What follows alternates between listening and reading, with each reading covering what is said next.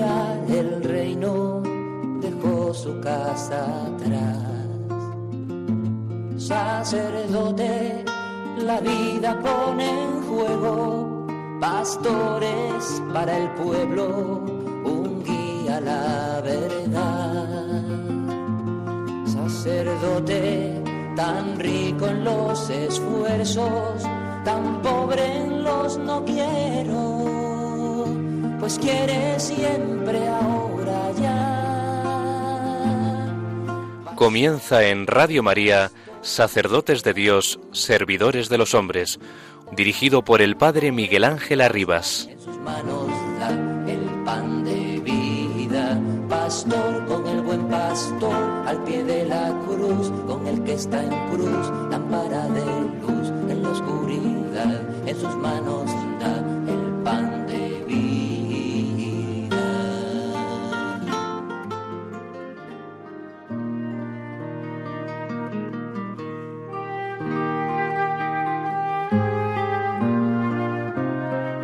En nuestra vida, al igual que en la vida de Jesús, el Espíritu se manifiesta como, como espíritu de oración. Nos lo dice de modo elocuente el apóstol San Pablo en un pasaje de la carta a los Gálatas que hemos citado en otras ocasiones. La prueba de que sois hijos es que Dios ha enviado a nuestros corazones el espíritu de su Hijo que clama Abba Padre. Por consiguiente, de algún modo el Espíritu traslada a nuestros corazones la oración del Hijo, que dirige ese grito al Padre. Así pues, también en nuestra oración podemos expresar la adopción de hijos que nos ha concedido en Cristo y por Cristo. Por medio de la oración profesamos nuestra fe, conscientes de la verdad de que somos hijos de Dios, herederos de Dios, coherederos de Cristo. La oración nos permite vivir en esta realidad sobrenatural gracias a la acción del Espíritu Santo que se une a nuestro espíritu para dar testimonio de que somos hijos de Dios. San Juan Pablo II, Catequesis sobre el Espíritu Santo, autor de nuestra oración. 17 abril 1991.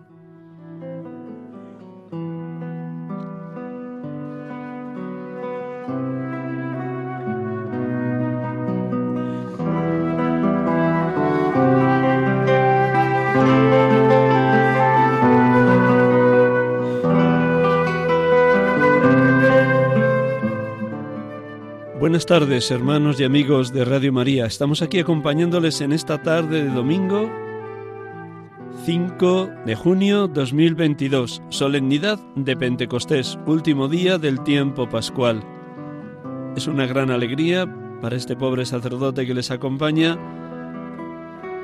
poder hablar del Espíritu Santo y de la maravilla que obra en todos los que se abren a su gracia, a su acción transformadora, a su acción vivificante. Comenzamos cada domingo proclamando la palabra de Dios, también en este domingo. Y me ha parecido bueno que para el domingo de hoy, solemnidad de Pentecostés, proclamemos la primera lectura que se ha proclamado en las Eucaristías, el relato del libro de los Hechos de los Apóstoles, donde se nos narra cómo fue la acción del Espíritu en aquel día en la iglesia naciente. Como cada domingo y como cada día cuando ustedes se dedican a meditar la palabra, dejamos un instante de silencio, interiormente invocamos al Espíritu Santo para que Él sea el maestro, el motor y el protagonista de nuestra oración.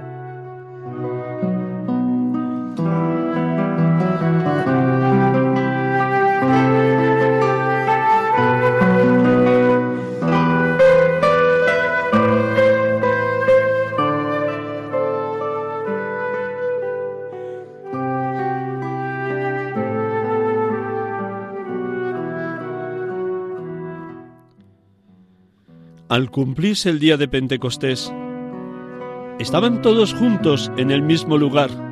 De repente se produjo desde el cielo un estruendo, como de viento que soplaba fuertemente y llenó toda la casa donde se encontraban sentados. Vinieron a aparecer unas lenguas como llamaradas, que se dividían posándose encima de cada uno de ellos. Se llenaron todos de Espíritu Santo y empezaron a hablar en otras lenguas, según el Espíritu les concedía manifestarse. Residían entonces en Jerusalén judíos devotos venidos de todos los pueblos que hay bajo el cielo. Al oírse este ruido, acudió la multitud y quedaron desconcertados, porque cada uno los oía hablar en su propia lengua. Estaban todos estupefactos y admirados, diciendo, ¿No son Galileos todos esos que están hablando? Entonces, ¿cómo es que cada uno de nosotros los oímos hablar en nuestra lengua nativa? Entre nosotros hay partos, medos, elamitas y habitantes de Mesopotamia, de Judea y Capadocia, del Ponto y Asia, de Frigia y Panfilia, de Egipto y de la zona de Libia que limita con Cirene. Hay ciudadanos romanos, forasteros, tanto judíos como prosélitos. También hay cretenses y árabes, y cada uno los oímos hablar de las grandezas de Dios en su propia lengua.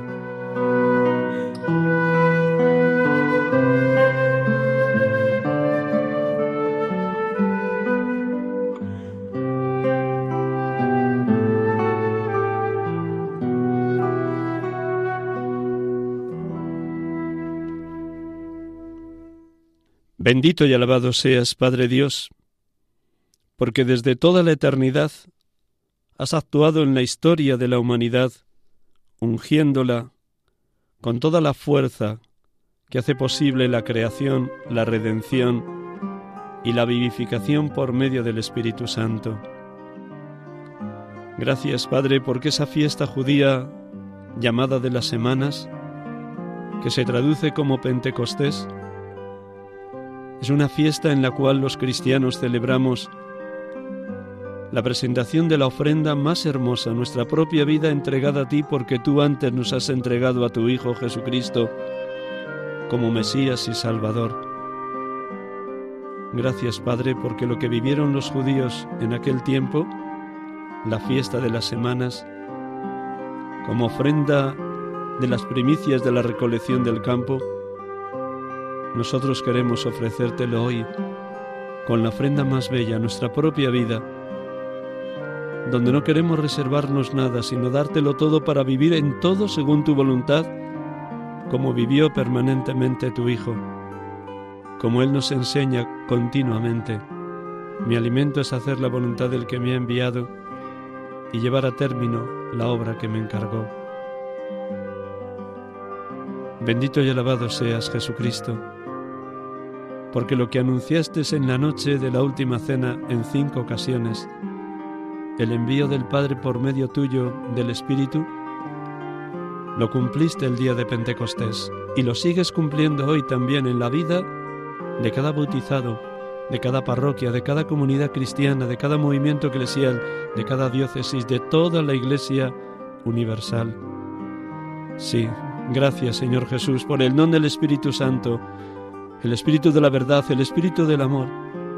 Gracias porque, igual que obraste un cambio sustancial y decisivo en los apóstoles y discípulos reunidos con la Virgen María en oración, también hoy quieres obrar de manera única y repetible en cada uno de nosotros el prodigio de llenarnos de los dones, gracias y frutos del Espíritu Santo, para que constatemos que tu buena noticia de salvación ha de llegar a todos los confines de la tierra, como dejaste encargado a los apóstoles en el relato de la ascensión en el Evangelio según San Mateo. Id por todo el mundo y anunciad el Evangelio a todas las gentes, bautizándolas en el nombre del Padre y del Hijo y del Espíritu, y enseñándoles a guardar todo lo que yo os he enseñado. Y sabed que yo estoy con vosotros todos los días hasta el fin del mundo. Gracias Señor Jesús, porque ese don de lenguas que manifestaste en los apóstoles y discípulos aquel día está manifestando cómo la Iglesia es una Iglesia universal, una Iglesia abierta a todos los pueblos, razas y lenguas de la tierra, donde el verdadero idioma es el amor, ese amor que se derrama en nuestros corazones por el Espíritu Santo que se nos ha dado, ese amor que hace posible que pongamos en práctica el mandamiento nuevo que tú nos has dejado, amaos unos a otros como yo os he amado, ese don que nos va configurando contigo, sacerdote, profeta y rey, para que nosotros en la hora presente, como los profetas del Antiguo Testamento, anunciemos la verdad que viene de Dios y como los apóstoles digamos que tú eres el único que salva, el ungido de Dios, el Salvador de los hombres. Bendito y alabado seas, Espíritu Santo, Espíritu de verdad, Espíritu de vida, Espíritu que transforma los corazones de los hombres. Gracias porque actúas de tal manera en todo aquel que se abre a tu gracia, que eres como un viento impetuoso que hace nuevas todas las cosas. Eres como un fuego ardiente que enciende nuestros corazones en la verdad de la palabra, en el seguimiento de Jesucristo, en la disponibilidad a los hermanos, en el deseo de construir iglesia.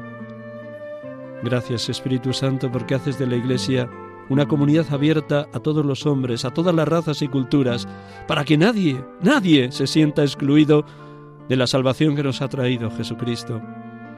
Gracias Espíritu Santo porque ese don de lenguas que manifestaste en Pentecostés está significando que allá donde vayamos, allá donde sebremos evangelio, por encima de toda raza, lengua, pueblo, nación, hay una única lengua, la del amor, la de la entrega, la del deseo de vivir solo pendientes de la voluntad divina, de hacer que la tierra llegue a ser una gran familia de hijos de Dios.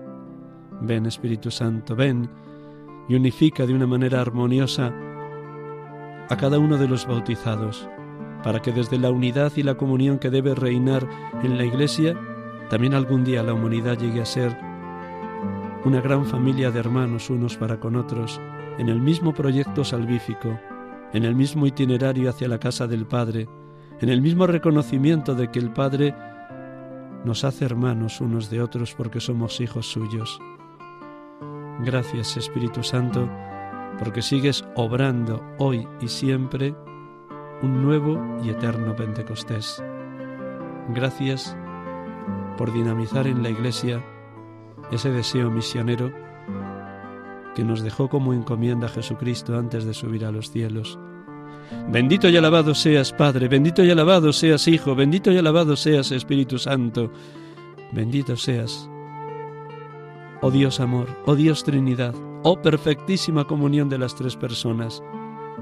Ayudadnos a vivir en un permanente Pentecostés en el seno de la Iglesia. Bendito y alabado Dios amor.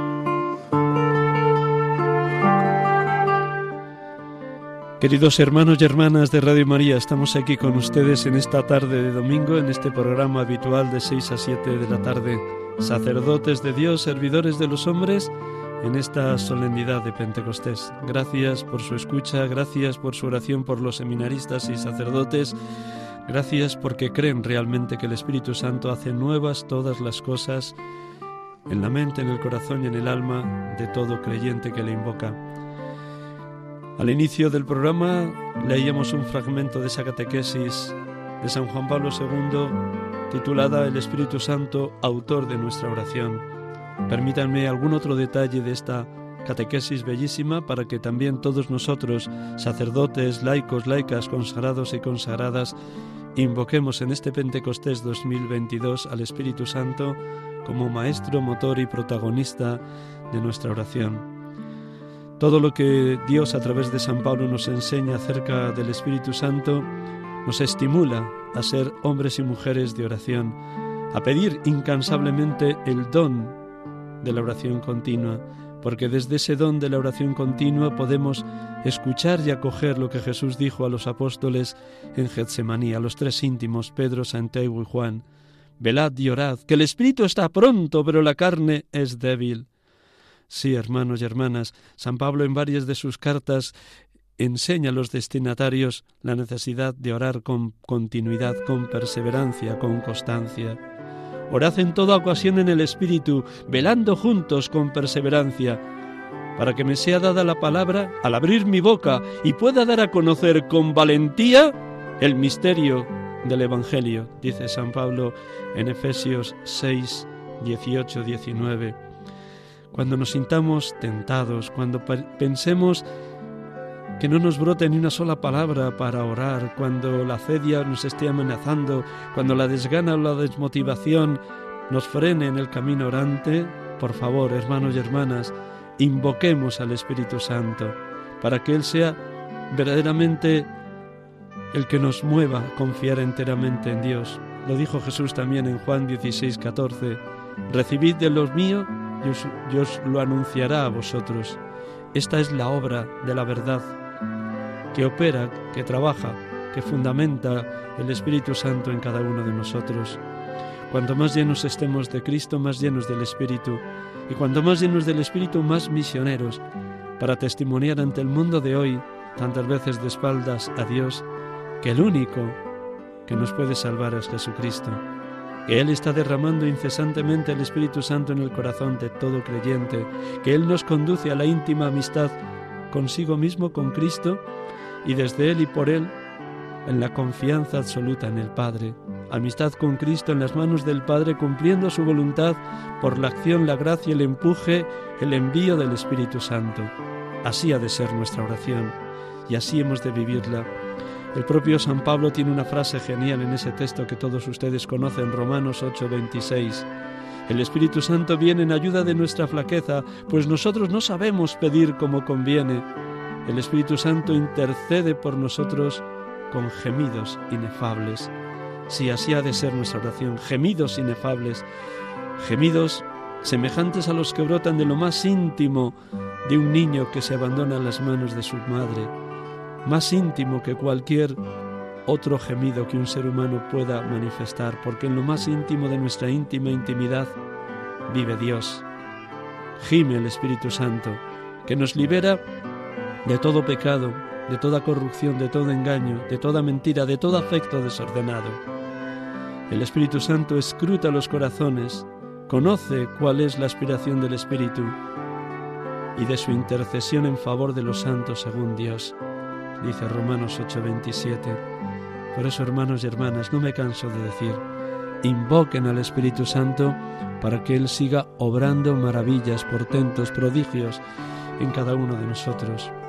Si en lo más íntimo de nuestro ser vive, habita el Espíritu Santo, encontraremos que la raíz más honda, bella, profunda de nuestra oración es la que motiva, mueve, empuja el Espíritu Santo.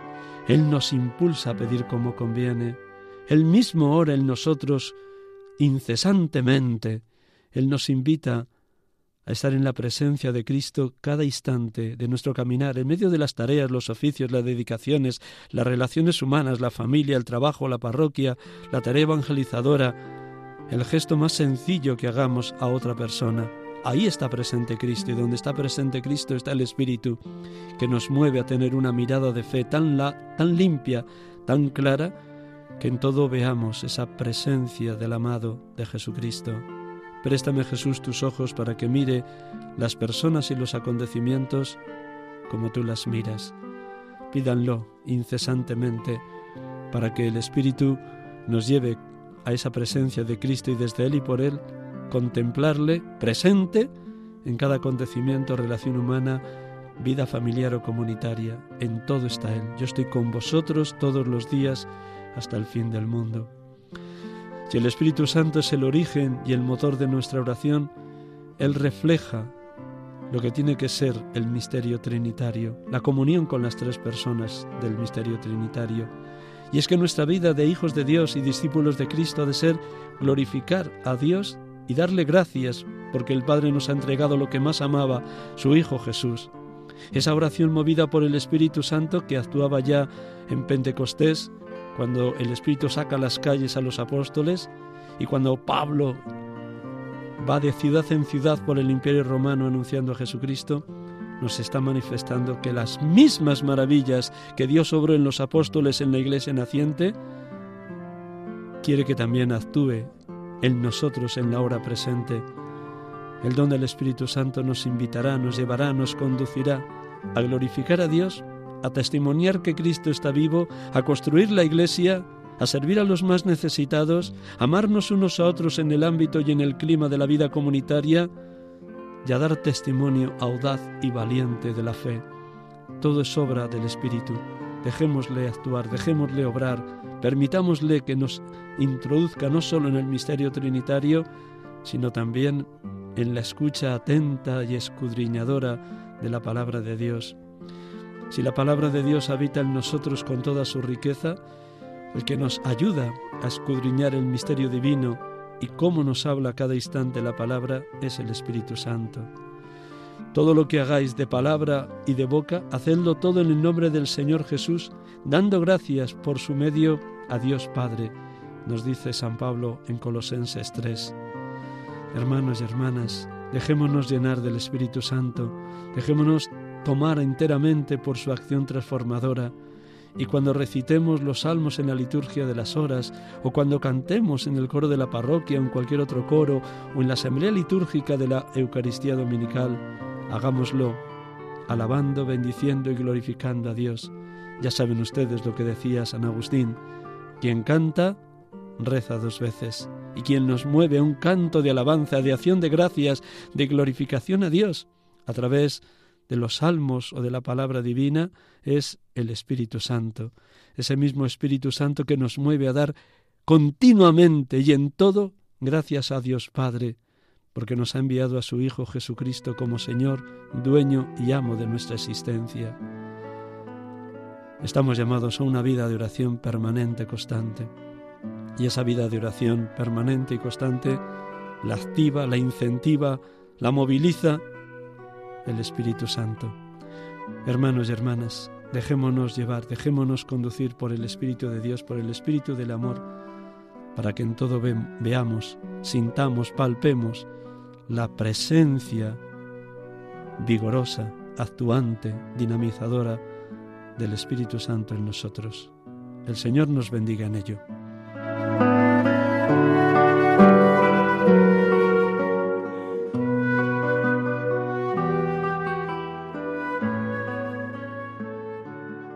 Estamos aquí con ustedes en Radio María, en este programa habitual de la tarde del domingo, sacerdotes de Dios, servidores de los hombres, en esta tarde de la solemnidad de Pentecostés, 5 de junio 2022. Y hoy vamos a tener la dicha de poder dialogar en el programa con un sacerdote que entiende muy bien lo que significa la acción del Espíritu en la vida de la Iglesia, en cada comunidad cristiana, en cada parroquia, en cada movimiento y en cada persona. Vamos a saludar un instante a Eduardo Toraño López y luego le presento en unos grandes rasgos de cuál es su misión en este momento en la Archidiócesis de Madrid. Buenas tardes, Eduardo. Hola, muy buenas tardes a todos. Pues bienvenido y gracias por prestarnos estos minutos para compartir con nosotros tu experiencia sacerdotal. Pues presento en grandes trazos porque tendríamos para estar diez minutos presentando todos los detalles de Eduardo. Eduardo Toraño López nació en Madrid el 23 de abril de 1968. Fue ordenado sacerdote el 17 de mayo de 1997. Está cumpliendo, por tanto, sus 25 años de ministerio sacerdotal que celebró jubilosamente con sus compañeros de ordenación precisamente hace unos días, el 17 de mayo. En la actualidad es director del Instituto de Ciencias Religiosas de la Universidad San Damaso desde el 2021, profesor de Teología Dogmática en la Facultad de Teología y en el Instituto de Ciencias Religiosas de esa misma Universidad San Damaso desde el 2004, asesor espiritual nacional de la Renovación Carismática de España desde 1917, anteriormente lo fue desde el 2008 al 2014, es también ahora mismo capellán de las Teatinas de la Inmaculada Concepción y del Colegio Nuestra Señora de la Providencia en el barrio de User, aquí en Madrid, desde el 2011. Es también exorcista de la Vicaría Quinta desde el 2013 y, y de la Vicaría Cuarta desde el 2019. Asistente eclesiástico de la Renovación Carismática Católica de Madrid desde el 2015 es licenciado en Filosofía por la Universidad Pontificia de Comillas, licenciado en Teología Dogmática por la Universidad Gregoriana de Roma en el año 2000, doctor de Teología Dogmática por esa misma Universidad Gregoriana de Roma desde el 2004.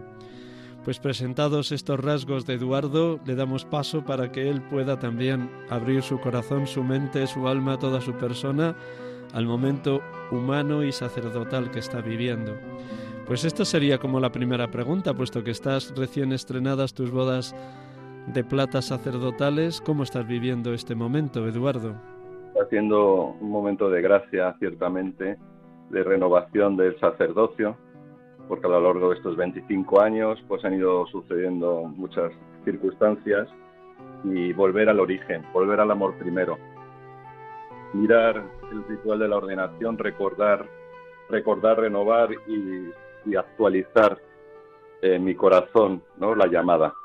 Una llamada que no esperaba que no, y que no deseaba en un primer momento, pero que ya no sabría vivir sino como sacerdote. La plenitud de vida que me está dando el sacerdocio no me lo hubiera dado ningún otro modo de vida. Y además con esta característica que yo he sentido, ¿no? O que el Señor dentro de la llamada al sacerdocio, la llamada, la llamada particular a atender a los más necesitados. ¿no? Yo he percibido como una vocación particular a, pues a sanar los corazones oprimidos y a sanar los corazones afligidos. Entonces, en esa disposición conocí la renovación carismática y me dio como también un vuelco en el corazón el modo de vivir la vida en el espíritu, que conlleva también un modo de atención a las personas desde el corazón y modo de atención a las personas también desde, desde esta poder entrar en el corazón, que el espíritu entre en el corazón, traspase, sane, convierta y transforme la vida. ¿Desde cuándo conociste la renovación y cómo ha ido siendo tu incorporación tanto personal como de sacerdote a la renovación? Ese primer momento que te aportó, que, que supuso para ti de transformación yo conocía que existía la renovación carismática, pero no, no había sentido ninguna atracción hacia ella. Incluso me parecía un poco los, los gestos, las manifestaciones un poco extrañas que no iban conmigo. Pero en un momento de, pues también de gran necesidad espiritual, después de haber acabado la tesis doctoral y, un momento también como de, de necesidad de, de, sanación interior por mi parte y de poder como dar un paso más en mi vida, en mi sacerdocio, fui a una vigilia de Pentecostés en una parroquia, no sabía que era así con el estilo carismático y vi ahí algo nuevo, como que me daba libertad y me abría, me abría de, una forma distinta.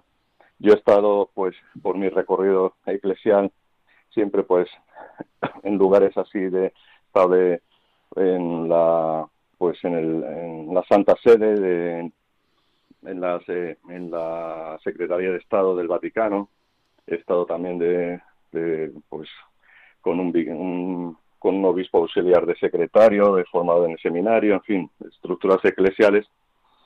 Y bueno, también como que no me acababa yo de encontrar en esos lugares, sobre todo en el Vaticano, ¿no? Y, y ciertamente esto como que me, me abrió una nueva perspectiva. Y entonces experimenté y en esa vigilia mucha libertad. Luego fui a una Asamblea Nacional de la Renovación Carismática Católica en España y luego un retiro de jóvenes en una Semana Santa y ahí pues en una oración pues noté como que el Señor me daba la vuelta, ¿no? Eh, cosas que tenía pegadas en el corazón, ¿no? Deseos todavía, ¿no? De pues anhelos, nostalgias de lo que había dejado al, al ser sacerdote, pues el Señor en una en una oración con un canto que dice lo más valioso para ti quiero entregártelo, Señor, pues me pedía entregarle eso. Y, bueno, pues por gracia de Dios pude entregarle todos esos anhelos y nostalgias.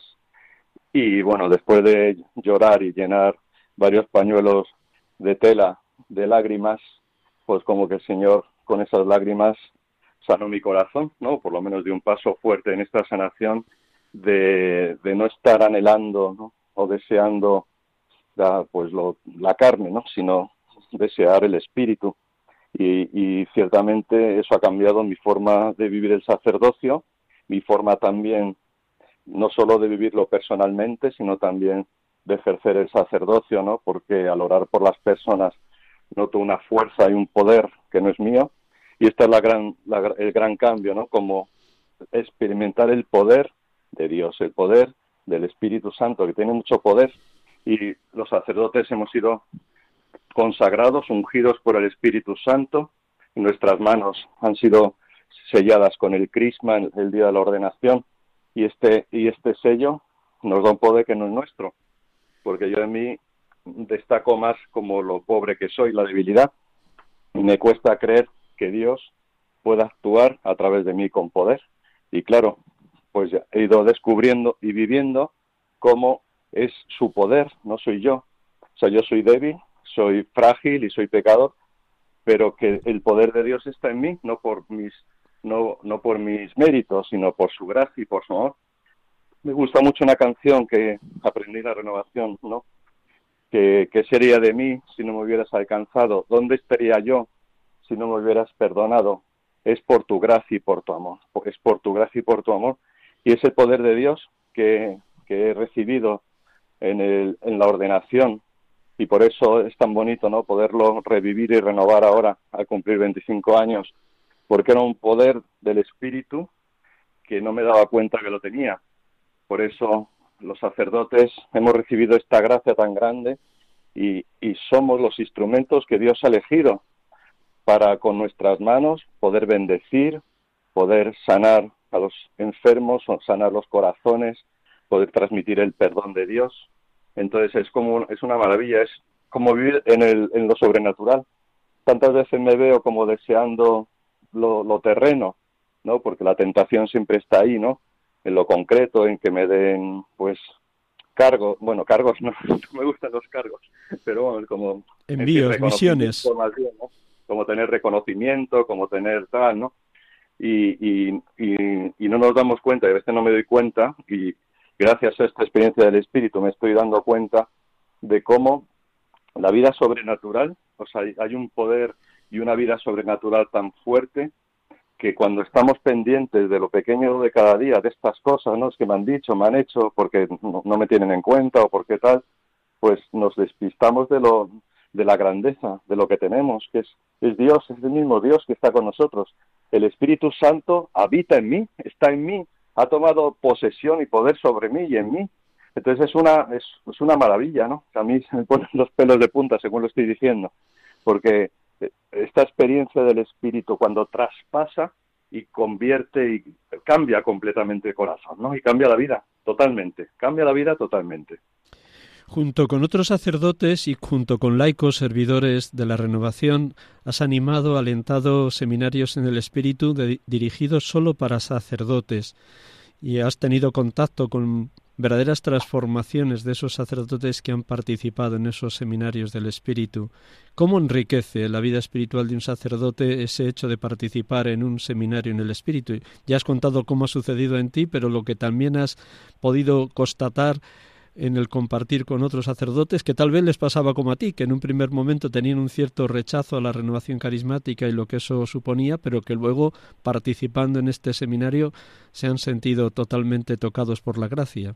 Exactamente, exactamente. La renovación carismática católica en España ofrece esta experiencia del Espíritu Santo a través de estos seminarios de vida en el Espíritu. El seminario de vida en el Espíritu es propiamente un método de nueva evangelización en el que se sigue un itinerario catequético testimonial, pero para posibilitar la experiencia de Dios ¿no? a partir de la enseñanza del querigma.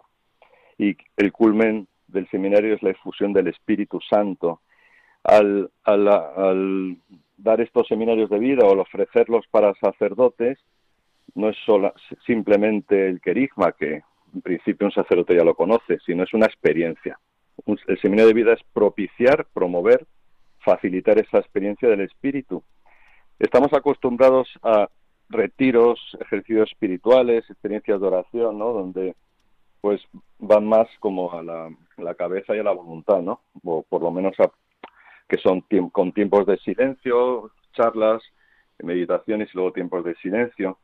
Esto es otra experiencia distinta, complementaria a la anterior, ¿no? Yo soy un gran enamorado de los ejercicios espirituales que llevo haciendo desde los 14 años, eh, pero esto es una experiencia complementaria en la cual eh, a través de la alabanza, de cantos, de también de enseñanzas, charlas y de oraciones, pues hacemos un itinerario espiritual de renovación de nuestra vida cristiana y renovación de la, de la vida sacerdotal. Los seminarios de vida en el espíritu para sacerdotes también están enfocados y los enfocamos y hemos recibido como esta luz de que sea una renovación de nuevo, renovar el ministerio. En estos años que hemos ido haciendo ya varios, ¿no? Los próximos los tendremos en julio del 26 al 28 de julio próximo y en agosto del 29 al 31 y luego en octubre vamos haciendo más o menos cada dos o tres meses uno. Eh, los ha habido sacerdotes que estaban ya pensando dejar el ministerio con situaciones muy graves de doble vida o de circunstancias muy difíciles y, que esto ha sido un cambio total, una metanoia completa, ¿no? Una vuelta absoluta, ¿no? Después de esta experiencia, como es lógico, es una experiencia fuerte, hacemos acompañamiento, ¿no? Continuamos con aquellos que, que lo solicitan, sobre todo los que tienen, pues han tenido una experiencia así fuerte en este sentido de un cambio de vida, pues eh, les ofrecemos una, un acompañamiento y un seguimiento espiritual porque en este, en este seminario de vida tantas veces no pues se ponen de manifiesto situaciones heridas entonces hacemos un acompañamiento para de sanación y de y bueno pues para poder continuar no esta experiencia del espíritu. Yo he visto realmente cambios tremendos al que está bien le da un impulso y al que está mal le cambia y esa sanación también la ofrecéis, además del acompañamiento personal, en retiros específicos solo para esta dimensión de la persona, la necesidad de una sanación profunda de sus heridas del pasado. ¿En qué consisten esos retiros de sanación? Sí, también tenemos retiros de sanación como momentos puntuales. Por ejemplo, vamos a tener ahora uno de, de una semana, del 3 al 8 de julio.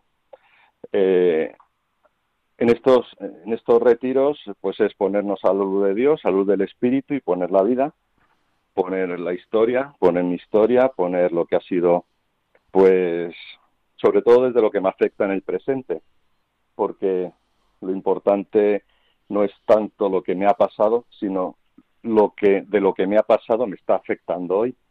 Entonces es impresionante también cómo el Espíritu va dirigiendo, iluminando a la raíz la raíz de esas heridas, de esas situaciones que hoy me están afectando, lo que hoy me está afectando y me está impidiendo, dificultando, pues vivir mi sacerdocio y mi vida, pues de un modo coherente y pleno, pues todo tiene una causa, una raíz. Entonces el espíritu también con el conocimiento de las ciencias humanas, ¿no? ¿Eh? Porque el Espíritu Santo pues también se basa o también hay que complementarlo, no solo no es un espiritualismo, ¿verdad?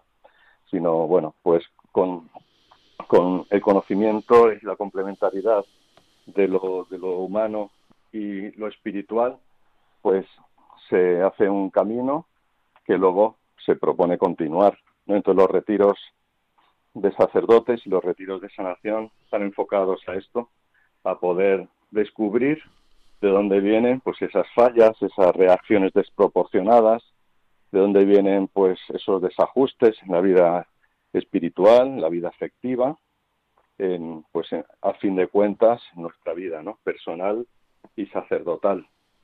Y entonces es un impulso para reconocer que el Espíritu tiene poder para transformar y cambiar. Y ciertamente hay grandes transformaciones. La obra del Espíritu, y esto es lo que es la renovación, la renovación carismática es la obra del Espíritu que toca lo profundo del corazón y transforma a la persona. Todos hemos tenido nuestros prejuicios o juicios sobre la renovación, ¿no? Es lo normal, por lo externo, pero lo externo no es lo de menos. De hecho, uno puede no, no tener, no mostrar gestos, ni ha habido sacerdotes que han ido semillas de vida, que estaban como palos, digamos, o sea, eh, externamente, pero que el Señor ha hecho una obra grande, no, no consiste en los gestos, sino en el paso de Dios, en la transformación interior que opera el Espíritu. Como asesor nacional, que ha sido en un periodo tan, tan amplio, del 2008 al 2014 y después desde el 2017 hasta ahora, y también como asesor aquí en la Archidiócesis de Madrid, conoces bien la implantación de la renovación carismática en las distintas diócesis de España. Te preguntaría, Eduardo, ¿cómo se inserta la renovación carismática como movimiento dentro de una parroquia? ¿Qué es lo que escuchas en tu diálogo con los sacerdotes que participan de la renovación. Sí, la, renovación carismática, en su sentido más propio, no es un movimiento eclesial, eh, es una corriente de gracia, como ha recordado el Papa Francisco últimamente en distintos encuentros. Es una corriente de gracia del Espíritu, porque no podemos encerrar el Espíritu. El Espíritu que habita en nuestros corazones se hace presente en cada uno, en cada alma, en cada corazón y en la vida de la Iglesia. No podemos encerrar entonces una corriente de gracia. Pero cuando algunos quieren vivir en esta corriente de gracia, hasta que, bueno, pues sí, no toda la Iglesia está en esta corriente de gracia, ¿no? O no lo vive de la misma manera, ¿no? Decía el cardenal Suenens que la renovación carismática no es un movimiento, sino es la Iglesia en movimiento, ¿no? Es el moverse, dejarse, eh, dejar que el Espíritu corra en cada corazón, ¿no? Como decía Jesús, de, en el que cree emanarán corrientes de agua viva, ¿no? y se refería al espíritu que habían de recibir los creyentes, como dice en Juan 7, o sea, que ese fluir del espíritu sea personal, pero también llegue a todos, ¿no? llegue a la iglesia y a todo el mundo. Entonces, eh, la renovación carismática, los que quieren, al final, claro, los que tienen esta experiencia necesitan, ¿no? Y claro, es una necesidad el poder orar de esta manera. Yo recuerdo cuando, cuando empecé y conocí este, este, modo de orar, que lo necesitaba. Y como estaba de formador en el seminario de Madrid y no tenía ocasión de ir a ningún grupo de oración, pues comencé con unos pocos una oración allí y luego poco a poco se fue abriendo y se llenaba la capilla del seminario, ¿no? De, oración de adoración, de alabanza, ¿no? Eh, pues yo creo que uno debe dejar que es como dar cauce, ¿no? A esta necesidad de orar desde el espíritu. entonces, como hay esta necesidad, pues hay personas que se reúnen y, al final se forman grupos. Y ahí surgió la renovación carismática católica en España, ¿no? Como, como grupos de oración. Eh, son está basada o, está significada en grupos de oración en los cuales pues hay alabanza, compartir de vida, hay adoración, hay enseñanzas, hay formación, hay testimonio, o sea, es un modo de, pues eso, de, de estar juntos, de formar pequeñas comunidades de alabanza para así reavivar la vida en el espíritu cuando ya en un sitio hay distintos grupos de oración, pues la historia se han ido asociando, se han ido coordinando y luego, bueno, también se ha ido dando distintos, bueno, es una historia ya más compleja, ¿no? Que se ha ido dando durante todos esos años, pero es, yo creo que lo que es más importante es el poder vivir con otros, también esta experiencia, abiertos a la Iglesia, para que toda la Iglesia pueda recibir esta gracia de la efusión del Espíritu el Papa Francisco decía la renovación en un encuentro de hace unos pocos años, eh, estáis llamados a que toda la Iglesia pueda recibir el bautismo en el Espíritu. Es una experiencia para todos. Todos los años, en la primera semana de julio, tenéis una Asamblea Nacional que da cauce a que los miembros de los distintos grupos de todas las diócesis de España se reúnan. ¿Qué supone para los que participan en esa asamblea el encontrarse con otros hermanos de otras diócesis? ¿Y qué intentáis desde, desde lo que es tu tarea de asesor nacional que se, que se viva en esa asamblea? La Asamblea Nacional es esa oportunidad de poder eh, es como un gran grupo de oración, ¿no? Es la dinámica de un grupo de oración, más o menos, se hace a nivel de 2.000, 3.000 personas, que son las que acudirán a esta Asamblea Nacional. Este año será del 1 al 3 de julio.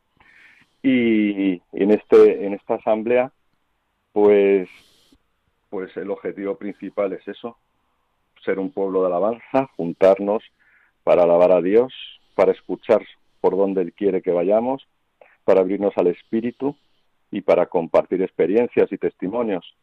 Entonces es un momento pues muy especial. A mí, desde que fui a la primera, en el 2004, no me falta ninguna, porque, bueno, es un, es un momento de, de, de gran efusión, ¿no? de gran presencia. Claro, si Jesús dice, donde dos o más están reunidos en mi nombre y estoy yo, pues hombre, si ya hay dos o tres, pues está él.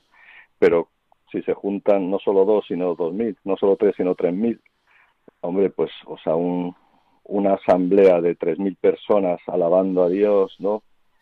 Cuando hacemos la adoración, ¿no? Que el Santísimo va bendiciendo, ¿no? Como se hace en Lourdes o en otros lugares, ¿no? Va bendiciendo por sectores, va y, y se va acercando, se ve la fe. A mí me impresiona mucho la fe, la fe de las personas ahí que se arrodillan, que lloran, que se entregan a Dios y que realmente creen que ahí está Jesús de un modo real. A mí, cuando voy con el Santísimo, la verdad es que se el corazón se me estremece, ¿no? Y es impresionante. Uh, para mí, o sea, la Asamblea Nacional es como un momento precioso de comunión, de encuentro, de avivamiento de la fe, y de acogida del espíritu y de acogida de la presencia de Dios.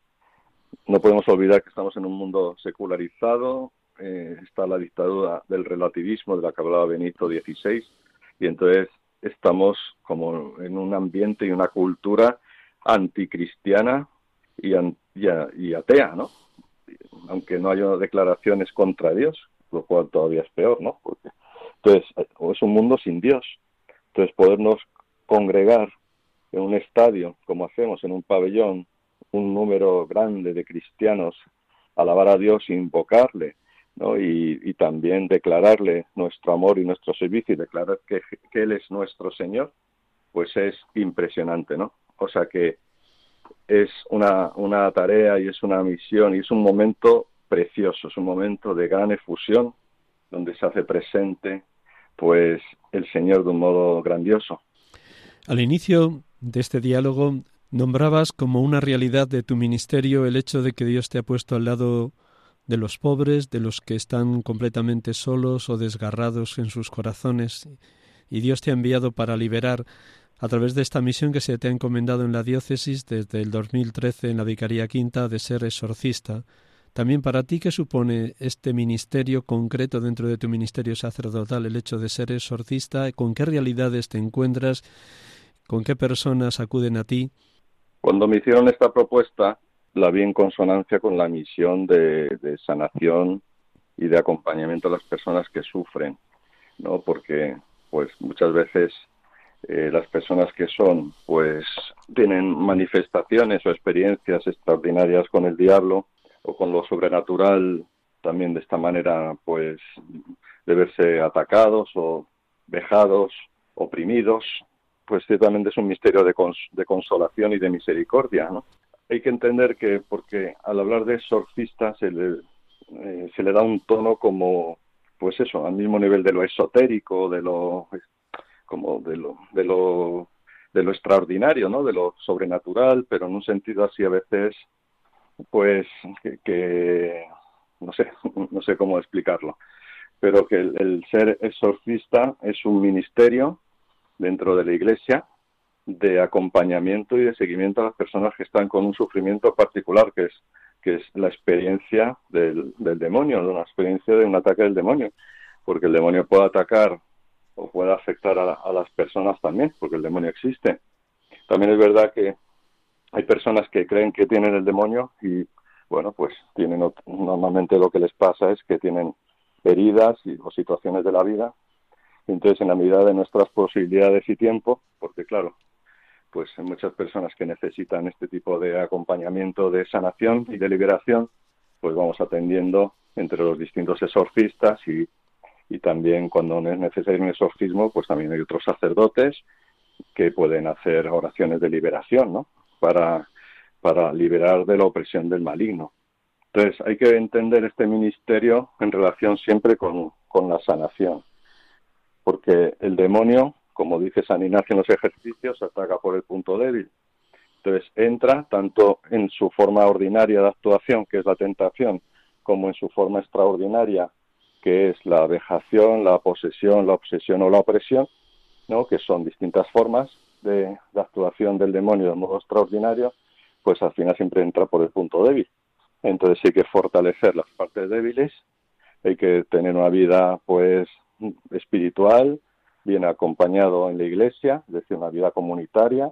No basta solo con, una religiosidad intimista personal, sino pues participar de los sacramentos, la Eucaristía, confesarse con frecuencia y, vivir la vida de la iglesia, vivir comunitariamente la fe para también pues fortalecerse y luego pues ya eh, según la situación de la persona y después de un discernimiento que es necesario porque no todo el mundo no todas las personas que dicen que tienen un demonio, que el demonio les ataca, pues eso hay que discernirlo, hay que verlo, hay que hacer un camino. ¿eh? Pues nos encontramos tantas veces que hay personas, que algún sacerdote, alguna alguien le ha dicho, oye, es que tú tienes un mal espíritu, tienes tal, y luego, pues, pues en el discernimiento, pues puede que sí, puede que no. Entonces, que, vamos, yo, eh, al ser nombrado exorcista, pues también desde el discernimiento del corazón, de lo que le pasa a cada uno, pues después le, aplicamos o le encaminamos a través de la oración, de oraciones de intercesión, desde la escucha, oración de sanación, si lo, si lo requiere, que en general todo el mundo requiere sanación, y luego, pues si es necesario, ya hacemos oración de liberación o, o exorcismo, ya cuando, cuando se manifiesta en el discernimiento que hay una posesión diabólica. Eduardo, una última pregunta brevísima, que estamos ya al límite de, de nuestro tiempo. Como tú sabes que también estuviste algún tiempo por Radio María. Una palabra de esperanza en esta sociedad, como tú has señalado, tan secularista, tan de espaldas a Dios, para que los cristianos, movidos y guiados por el Espíritu, seamos misioneros en la hora presente. Dios está, Dios, Dios se hace presente todavía de un modo más sensible y más claro en este momento de la historia en el que vivimos, en el que el hombre posmoderno, ¿no? que, que no reconoce la, la, realidad si no, si no la siente, si no la percibe, ¿no? pues Dios está haciendo presente a través de distintas experiencias y una de ellas son es la experiencia de la renovación carismática, pero hay, hay otras, gracias a Dios, ¿no? A través de las cuales Dios se está haciendo presente y está removiendo los corazones, está, nos está haciendo ver como que Dios está y como somos tan racionalistas, tan, tan metidos en nuestras cosas, en lo terreno, pues Dios se hace presente con experiencias fuertes de su amor. Entonces el Espíritu Santo como vemos en los seminarios de Diana del Espíritu, se hace presente de un modo fulgurante, incluso en el que en, el en el, en el que no cree o en el que está un poco como, como escéptico, ¿no? Así que el Señor está, está con nosotros. Hay mucha lucha, hay mucho combate, hay mucha oposición, persecución encubierta, pero Dios está. Su amor prevalece y prevalecerá sobre cualquier persecución. La victoria está asegurada. Eduardo, un millón de gracias por este rato que nos has prestado en este día de Pentecostés. Te deseamos que toda tu misión, tanto en la Universidad San Damoso como en esa misión de ser asesor de la renovación carismática a nivel de toda España y a nivel de la Archidiócesis de Madrid, sea para ti y para todos los que están cerca de ti un tiempo de fecundidad evangélica. De verdad que gracias, Eduardo. Muchísimas gracias, Miguel Ángel. Buen domingo de Pentecostés. Dios te bendiga siempre. Gracias. Una bendición para todos. Gracias, gracias, gracias.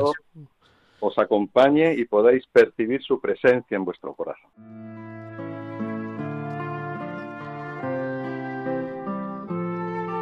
Hemos estado dialogando en esta tarde, en este día de Pentecostés, con Eduardo Toraño López, sacerdote de la Archidiócesis de Madrid, que el pasado 17 de mayo cumplía sus 25 años de ministerio sacerdotal. Como hemos escuchado, es asesor nacional de la renovación carismática, tanto a nivel de toda España como a nivel de la Archidiócesis de, de Madrid. También en la actualidad es director del Instituto de Ciencias Religiosas de la Universidad San Damaso. Le damos gracias por todo lo que nos ha compartido y terminamos como cada domingo con una brevísima oración al Espíritu Santo del libro Los cinco minutos del Espíritu de Monseñor Víctor Fernández. Ven Espíritu Santo, libérame para que no alimente la impaciencia y el desprecio hacia otras personas. Toma mi mirada para que pueda mirar a los demás como Jesús con inmensa paciencia, Contemplo a Jesús tan comprensivo con los pecadores, tan paciente y compasivo con las debilidades de sus discípulos, tan cercano a todos. Quiero aprender de Jesús, paciente y humilde, para encontrar descanso y alivio. Ven, ven Espíritu Santo, ven a mi vida, penetra mi, interior, acaríciame con tu divina calma, cura las heridas de mi intimidad que me llevan a rechazar a los demás. Ven Espíritu Santo, sana la raíz de mi intolerancia, de mis malas reacciones, y regálame el don de la paciencia. Ven. Amén.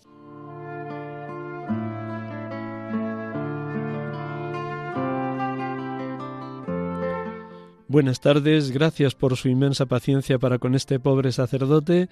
Que sea un día de Pentecostés lleno de luz, lleno de la fuerza del Espíritu y hasta el próximo domingo si Dios quiere. Dios les bendiga, feliz semana.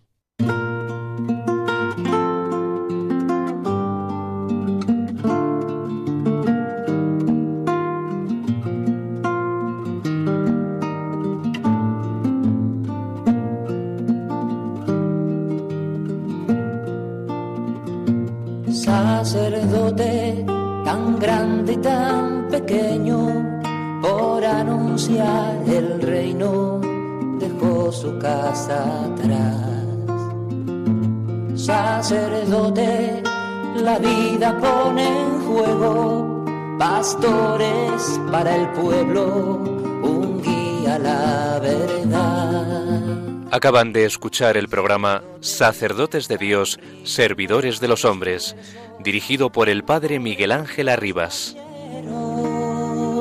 pues quiere siempre ahora ya.